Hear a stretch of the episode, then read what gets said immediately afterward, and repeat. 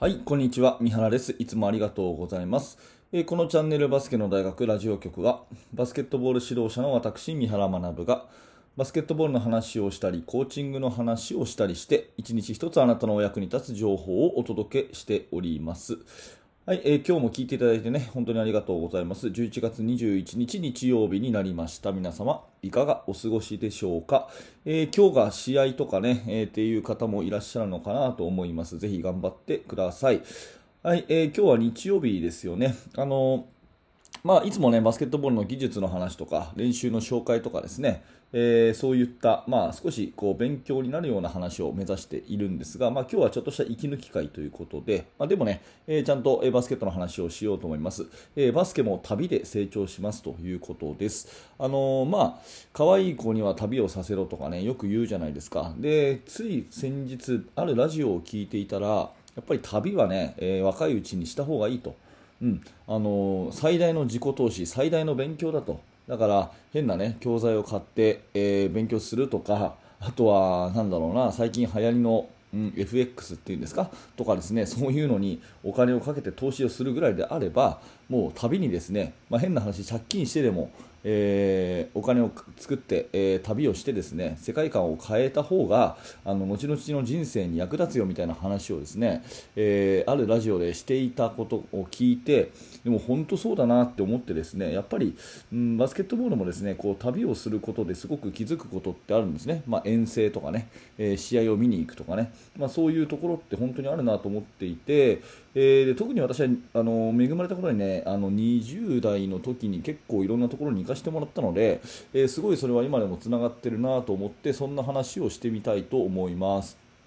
えーとまあ、いろんなところに行っていろんな人に会ったんですけれども、まあ、大きく分けて3つですね、私の場合、影響を受けたのは3つですね、えーこれを順に話していきたいなと思います。えー、と1つ目はですねアジア大会に行ったことですね、アジア大会に行ったこと、ね、1つ、えー2つ目はですねアメリカの、まあ、特にロサンゼルスに行って、え NBA の試合を見たことというところですね。で3つ目はあの愛媛県の新田高校というね非常に仲良くさせてもらっている学校があるんですがそこに遠征に行かせてもらったことということでこの3つがね私の中で、えー成長させてくれた旅だったなというふに思うのでそんな思い出をね、えー話をしていきたいと思います。えー、と1つ目のアジア大会なんですけれども、まあ、要はオリンピックの予選ですよね、でずいぶん昔なんですけれども、2003年かな、うん、私が大学を卒業したのが2002年でして、で2003年、2004年は大学院に行ったんですね、えーコーチング論研究ということで、えー大学院、早稲田大学の大学院に進みました。で、えーそこの時にですね、まああのその大学には倉石治先生、まあ、今でも早稲田大学の教授でいらっしゃいますけど倉石さんがいてでバスケットボールも教わりましたし、まあ、あのいろんな、ねえー論文を作るための指導とか、うん、あの指導教諭はね、えー先日もお話ししましたけどもラグビーの日比野博先生だったんですが、まあ、そのバスケットのいろんなことは倉石さんが手取り足取りやっていただいてですね、えでその 中でちょっと三原あのアジア大会に行ってこいというふうに言われたことがありまして、えー何のために行くかというとですねひたすら、まあ、今だったらちょっと考えられないんですけどひたすらこう相手チームというか全部の試合のビデオを撮れと、うんね、ビデオを撮れと。でそれをですねあのヘッドコーチに渡してであとはその試合ね、えー、と発行されるオフィシャルのこうスタッツ、ね、ボックススコアっていうんですか？スタッツ。誰が何本リバウンド取ったとかね。何本シュート入れたとか。そういうのが発行されるんでそれを全部あのデータを取れと。でそれをコーチングスタッフに渡してという、まあ、情報提供のお手伝いをしに行ってこいということですよね。非常に地味な作業なんですけど、まあ、これ本当にあのありがたくてですねぜひ行かせてくださいということで私と、まあ、大学院の1個上の先輩とですね2人で、えーアジア大会に行ったんですね。場所は中国のハルピンというところですね。なかなか、まあ、あの観光では行かないのか行く人が少ないのかなと思うところなんですがそこにですね約2週間ぐらいもう丸々、えー、とアジア大会にえーついていかせてもらいました。当時の日本代表のヘッドコーチはジェリコ・パブリセビッチさんというクロアチア出身の非常に、えーまあ、バスケットに厳しい方で練習見させてもらったりもしたんですけどすごくねあのファンダメンタル重視のすごくいい先生でしたね。でうんととあれですね、えー、中心の選手は、まあ、もう現役を退かれたのかなと、ちょっとごめんなさい、えーと、確かではないんですけど、高橋マイケル選手が確かリバウンド王だったのかな、あと2メートル10の青野選手とかですね、えー、あとは若かった僕と同世代なんで、大学出てすぐの五十嵐圭選手だったり、あとは今の千葉のヘッドコーチの大野さんとかですかね、が現役選手だったですね。はい、そういう、えー、まあ、メンバー構成でのアジア大会についていかせてもらってですごくね、えー、楽しかったですね、まあ、あのスタッフの方とか選手の方もね結構気さくに声かけてくれたりとかですね観光するってことはまず一切なかったんですけど、えー、ずっと試合を見てですねあの中国が優勝をしたんですが、えー、ヒューストン・ロケッツで活躍するヤオミンとかがいてですねすっごいレベル高くて、まあ、ひたすらそういうところでビデオ試合を全試合見たというようなところで2週間、うん、やりましたね。まああれはね、なんかこう、アジア大会っていうのはこういうところなんだ、まあ、いわゆる選手村っていうんですか、この選手はここのホテルに泊まってくださいって、ホテルに泊まらせてもらって、で食事会場はみんな各国一緒でですね。で、まあ、片言の英語でいろんな国の人と話をしたりとかすっごい楽しかったですね。だからその中国のアジア大会行かせてもらってでそれと同じ仕事をその次の年に2004年に、え台湾でですねえジョーンズカップっていう、まあ、今でもやってると思うんですけどウィリアム・ジョーンズカップっていうあ国際大会が8月頃に、え台湾で開かれるんですね、いろんな国の、それにも行かせてもらって、ですね。やっぱり2週間ぐらいかな、台湾の方で、えー、そういう視察っていうんですかね、えー、アシスタント、コーチのアシスタントみたいなことをやらせてもらったのが、すごくすごくいい影響を受けて、えー、アジア大会、すごくね、え楽しかったし、勉強になりましたね、いろんな国はこういうことやってんだなとかね、いろんな人と話をしたりしました。はいまあ、これが1個目ですね。えー、で2つ目、えーと、これはまあアメリカに行った話なんですけど、これはもう完全に個人的にアメリカに、まあ、旅行に何度も行ってるということなんですが、えー、まあ、ロサンゼルス、ニューヨーク、それからシカゴ、あたり行ったのかな、バスケット見には。うん、それで、えーとまあ、チームでいうとレイカーズ、クリッパーズ、それから、えー、ニックスと、ネッツ、それからシカゴブルーズのスタジアムには行ったんですね。で、ロサンゼルスはね、あのまあ、友人と行ったこともあるし、家族と行ったこともあるんですが、えっ、ー、と、あのー、私の、まあ、知り合いだったですね、えー、日系人の有馬さんっていうコーチの方がロサンゼルスにいて、もうしばらくお会いしてないんですけど、その方と連絡を取ってですね、私1人で行ったことあるんですよ。で、その方は地元の高校のコーチをやっていらして、えーまあ、日中はですね高校生の試合をロサンゼルスで見せてもらってで夜はあの自分で、えー、NBA の試合見たりとかあとは UCLA の大学の試合見に行ったりとか自分で1人でしてですね、えー、とかっていうのを3日間ぐらいやったっていうやつがあってですねすごいそれは良かったですね。あの向こうの高校の試合も見れたしあとはまあ NBA の試合もねもう何度も見てはいるんですけどその時も見たし、うん、というところで、まあ、あのもしね NBA 大好きで1回見に行きたいなと思うんだったら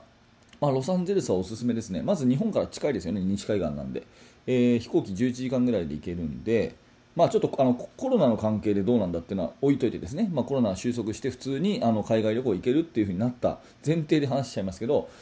えー、まあロサンゼルスであれば非常にあの、まあ、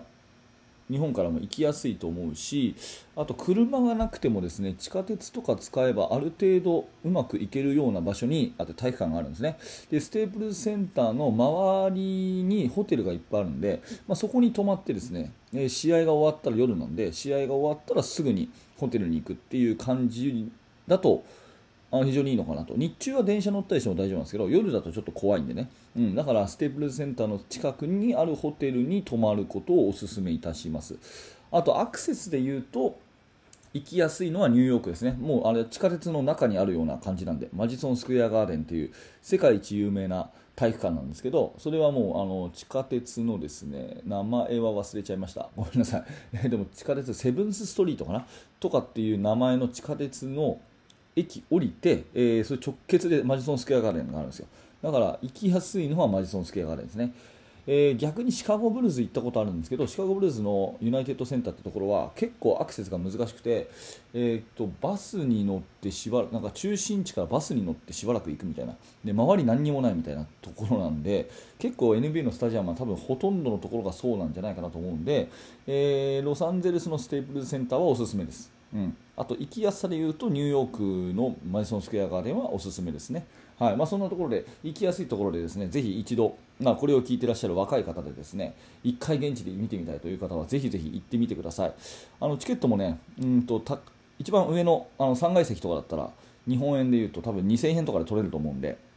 うん、ちょっと今最近行ってないんですけどねここ3 34年？もっとかな？5年ぐらい行ってないですけど、まあ、そういう感じなんで、うん、あのいい席じゃなければ絶対当日にも入れたりすることもあるので、まあまあ、チケット代はそんなに気にせずですね、えー、ぜひ行ってみるといいんじゃないかなと思います。えーと、思った以上に長くなっちゃいましたね、すみません。最後のお話、えーと、新田高校愛媛県のですね新田高校に行った話ですね、これはもう私があのバスケットボールを、ね、長く見てきて、同じ高校生でですねあこのチームいいなっていうチームがやっぱりいくつかあるんですよ。でその中の1つがもう愛媛県の新田高校で、えー、一言で言うとねチームでバスケットやるんですね、この学校は。すごいそういう感じで、であと、えー、ヘッドコーチの玉井先生って方のね、えー、っとお人柄も私、すごい好きで、なんか憧れてるんですよね。でそんなチームと、まあ、ウィンターカップ、東京で毎年やるあの全国大会のですね関係で知り合ってですね、えー、新田高校が東京に来るときは、えー、私のチーム安田学園に来るというような関係がしばらく続いてでこちらからやっぱりねその新田のバスケットを、まあ、ぜひですね学ばせてもらいたいと。で生徒たちに体験させたいということで2年前に初めてね夏合宿ということで、あのー、行かせてもらったんですね。夜行バスで愛媛まで。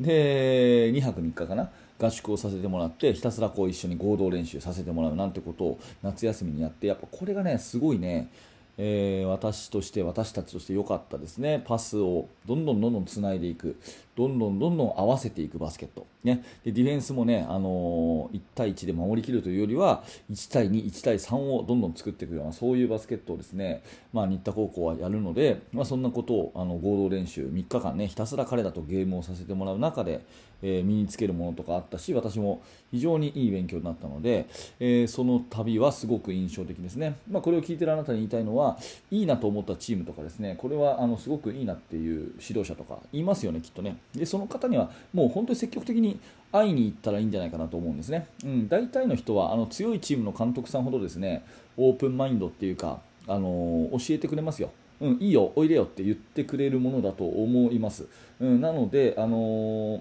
本当にねいいなと思った人には積極的に声をかけて、えー、まあ事情が合えばですね会いに行ったりそういう合同練習をお願いしたりっていうことをね、えー、強くお勧めします。自分の中でね凝り固まって、まあ、インターネットが発達しているとはいえですね自分だけで情報収集するとどうしても偏るんで、えー、やっぱりいろんな人に会ってですねいろんなチームを見て、うん、で、えいっぱい試合させてもらってとかっていうところであの成長することあるので、え少し遠くてもですねそれこそ最初に冒頭言った話じゃないですけどやっぱりお金をかけてでもね、えー、少し遠くに行って、え、本当にいいものに触れるっていうことはすごい大事かなというふに思いました。はい、えー、ということで、えーと、だらだらとお話をしましたが最後まで聞いていただいてありがとうございます。今日の、ね、テーマはバスケも旅で成長しますということで、えー、私が、ね、今までバスケットボールでいろんなところ行かせてもらった話をちょっとさせていただいた雑談会でございました。何らかあなたのお役に立てれば嬉しいです。